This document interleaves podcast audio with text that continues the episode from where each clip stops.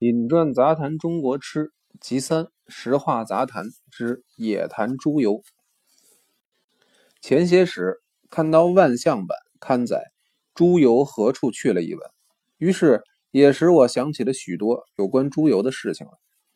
早年在华北，甚至于全国各省，无论是家庭或是大小饭馆，除非您事先对家里厨子、饭馆跑堂交代要用素油，十之八九。都是用猪油炒菜的。平心而论，用猪油炒的菜，如果适量适时，滚热上桌，那的确比素油炒出来的菜滑润好吃。社间当年所用女佣，大半都是从南方带回北平来的。重堂在尾，长辈中有中年如素，有的奉经礼佛，每月总要吃几天花斋。持斋的素菜，恐怕大厨房锅碗不干净。全是由女佣们动手烹煮。那个时代尚无所谓的红花籽油、色拉油等。北方人炒素菜只知用小磨香油，南方人才会用花生油。所以舍间的素菜是花生油或者小磨香油两者兼用的。用素油炒菜，唯一要诀是油一定要滚得透，菜再下锅，否则有豆腥气、香油味，不好吃。最早，德国医院、法国医院两位名医迪波尔、克里极力提倡他们的病人吃香油或者花生油，不要吃动物油。后来协和医院开业后，院里大小大夫众口一词，认为凡是动脉硬化、胆固醇浓厚、血管栓塞、身体过胖的病人，十之八九是吃猪油太多造成的，劝病人以后不吃动物油，改吃植物性的油类。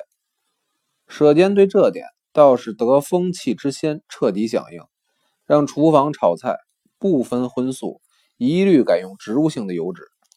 可是，一般饭馆因为猪油做菜余润滑厚，而且多年以来成了习惯，硬是改不过来。北平最负盛名的山东馆是东兴楼，厨房大灶就设在大门左边，不但来的饭座，就是过往的行人。都可以看见掌勺的大师傅在灶火边上，一把大铁勺能把勺里的菜肴一翻多高，勺铲叮当乱响，火苗子一喷一尺多高。灶头上大盆小碗的调味料罗列面前，举手可得。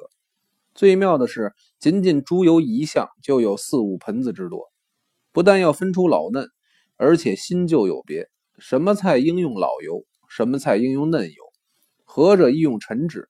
何者用新高，或者先老后嫩，或者沉底加新，神而明之，存乎一心，孰能生巧？仿佛在油上的功夫运用到家，才能获得调羹之妙。所以说，吃火候菜，家庭烹调技术再高，也没法跟饭馆子来比的，就是这个道理。至于后来提倡用素油炒菜，诚如该文作者陈明所说的，猪油。在我们四周化名为案，那是百分之百的事实，一点都不假。在北平，猪油的另一条出路是中式的饽饽铺，他们无论做什么样的点心，一律都用猪油，因为猪油起酥容易。至于吃斋人吃的素点心，有专门卖素净的点心铺，因为北方人最初全不懂使用花生油一类的植物油，所谓素油就是香油。因此做出来的点心一股子香油味儿，除了吃斋的以外，谁也不愿意吃素油的点心。谈到饽饽铺所用的猪油，不但特别，而且讲究。有一年，笔者让西四牌楼蓝庸斋做点藤萝饼，自己家拌好了馅儿，让他们去做。在柜房一聊天，就聊到了猪油上。他说柜上特别另外做了二十个藤萝饼，是柜上送的，让我回家用瓷罐子收起来。保证留到年底吃，绝不会走油发霉。这些饼是三十年陈猪油烙的，不但特别酥，而且放个一年半载，保证不坏。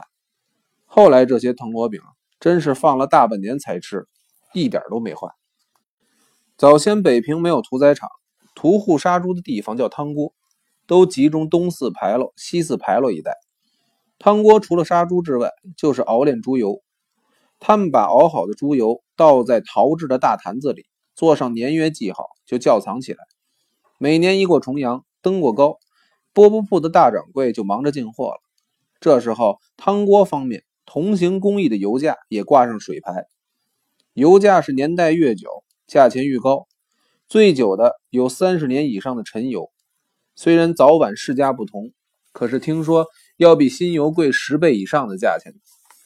不过这样的陈年猪油价钱太高，每一家饽饽铺每年也不过买上二三十斤而已。华中、华南一带得风气之先，早就知道用菜油跟花生油、豆油炒菜了。当年上海文人关炯之开的素食馆功德林。有一个名菜叫炒豆腐松，因为香酥松脆、鱼润味涌，大部分人都不相信用是素油炒的。其实人家功德林楼上设有佛堂，佛门善地，绝对不进荤腥。功德林是为方便如素人而设，既不牟利，又何必自欺欺人呢？台湾在光复之初，不但大小饭馆清一色用猪油炒菜，就是家家户户炒菜也都是用的猪油。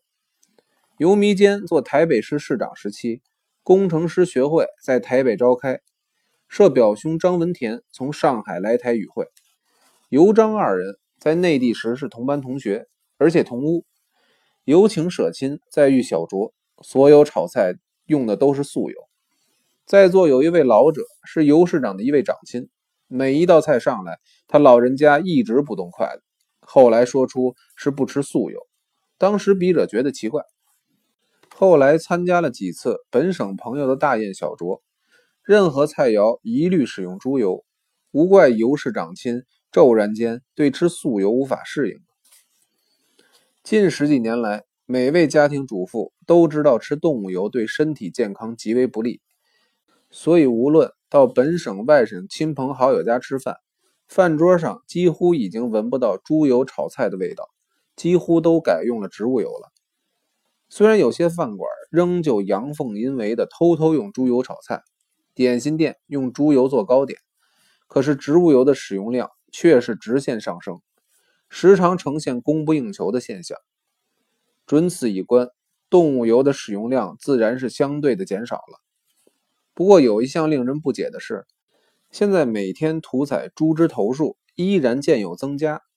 大小饭馆、中西点心铺也消化不了偌大的猪油数量，这些多出的猪油都怎样消化掉了呢？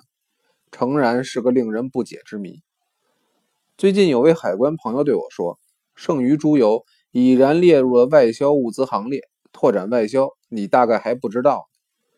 我希望海关那位朋友说的是百分之百的事实，否则若干的猪油化名为案，在我们左右作祟。对我们大家的健康影响实在太大。